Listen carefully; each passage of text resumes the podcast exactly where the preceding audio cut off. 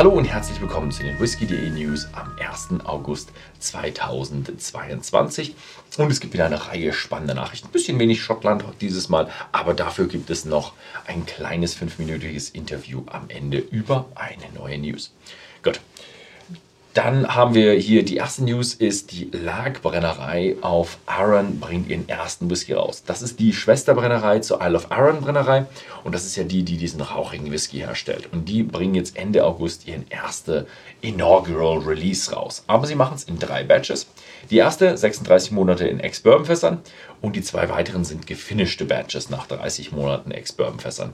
Der, äh, der zweite Batch ist ein gefinisht in 55 Liter Ex Oloroso Sherry-Fässern und der zweite, äh, dritte Batch ist dann in 50 Liter ausgebrannt Ex Rioja Fässern. Insgesamt 10.000 Flaschen wurden abgefüllt und ja, es wird ungefähr 50, 50 ppm sein, also ziemlich rauchig, nicht kühl gefiltert, nicht gefärbt und 50% Volumen. Also eine sehr schöne Geschichte. Jetzt geht es mal weiter. Es gibt ja immer wieder diese ja, extremen Versteigerungen und jetzt haben wir extrem Rekorde, aber doch noch relativ preiswert. Und diesmal sind es eben Miniaturen. Zwei 5CL Flaschen, einmal von Springbank und einmal von Malt Mill. Wenn mich nicht alles täuscht, Malt Mill war, glaube ich, diese Brennerei, die äh, auf dem Grundstück von Lagavulin noch stand. Das war irgendwo so, ja, so halb illegal. Aber zitiert mich da bitte nicht da müsste ich jetzt nochmal tiefer recherchieren. Also es ist eine alte, geschlossene Brennerei, das können wir auf jeden Fall sagen. Springbank Miniatur. Die Springbank Miniatur war 1919 destilliert und mit 50 Jahren abgefüllt. Und die hat insgesamt 8700 Euro eingebracht. Die Mordmüll-Miniatur war von 1959 und nur 10 Jahre gereift, also eigentlich eine Standardminiatur von dieser Brennerei, aber da die Brennerei geschlossen ist und eigentlich nicht mehr verfügbar ist, hat diese Miniatur immer noch einen Wert von 7.944 Euro eingebracht. So, das war's mit Schottland und jetzt geht's weiter in Amerika. Und zwar geht es weiter mit Jim Beam und die investieren 400 Millionen US-Dollar in die Erweiterung ihrer Booker No Brennerei. Und ja, dort werden 50 neue Stellen geschafft, schaffen und diese ja, ist eine weitere Brennerei, die dann Jim Beam Whisky produziert. Und ja, jetzt geht es weiter mit äh, Jack Daniels und die bringen seit 25 Jahren die erste Erweiterung ihres Portfolios. Jack Daniels ist ja eher so ja, eine Marke, die eben von ihren alten Marken lebt. Und jetzt bringen sie ein neue Jack Daniels raus und zwar Jack Daniels, äh, Jack Daniels Bottled and Jack Daniels Triple Mash Whisky.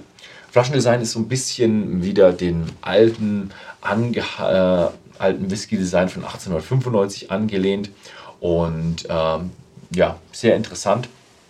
Mm, ja, die verschiedenen Mashs kann man sich dann auch noch im Internet anschauen. Die sind ja sehr detailliert auch angegeben. Und ja, er wird bald erhältlich sein, auch bei whisky.de. Ja, jetzt habe ich euch versprochen natürlich, es gibt noch dieses fünfminütige Interview und da habe ich ein kleines englisches Interview mit John Campbell gemacht. Vielleicht wisst ihr es schon, John Campbell war jahrelang bei Lafroig und jetzt ist er Distillery Manager bei der Lowlands Brennerei Lochli. Viel Spaß beim Zugucken. So I have a little interview with John Campbell and you're the distillery manager of Loch Leah. So we just had the news about your first core range local barley. So can you tell us a little bit about that bottling and about that dare to be honest concept? Yeah, hi. Um, so yeah, we've just released that um, ten days now since uh, July the eighteenth, and so it was it's a combination of factors, I guess, that brought uh, our barley to release. Mm-hmm. Uh, we were looking to get a a recipe created that could be there all the time, and um, so going through the stocks, we had three main cask types. We had first fill bourbons, we had STRs, and we had Oloroso sherry butts. So it had to be a combination of them, and so we've been working since Christmas uh, up until till probably about March to get the recipe uh, corrected. And so we ended up with around just over 60% bourbon, um, just over 20% STR, and about um, 17% sherry, Oloroso sherry cask in the recipe. So that's where we've ended up. Um, Lochlea has been going since uh, 2018 um, and four years um, next month. So everyone knows that it's a younger style of whiskey. So what we're trying to create is to show, I guess, good foundations for what Lochlea will be in the future. And just to, to start kind of sharing, yeah, the, the liquid is good liquid um, in its own right. Um, and trying to build a wee bit more of the depth that you'll get in kind of older whiskies with uh, the the cask styles and percentages. So um, the sherry is a, a, good example of that in the fact that it's like what you would call a, a flavour bomb. So you put in roughly about 17, 18%, and it feels a lot more on the palate just because the other flavours will start to magnify that. So that's just a trick I learnt from a, an old friend of mine. Uh, it's a master blender, and so can I used that here, and really happy with how our barley's turned out. Um, I guess the dare, to be honest, but it's just like we we are who we are. We're comfy with who we are, and we're just going to tell you, like we're going to be open and honest with what the whiskey is, what's making up the whiskey, and we'll let people decide whether they like it or not. Okay, so that was your first core range, which is kind of a big step for a distillery as a young distillery. So, what can we expect next?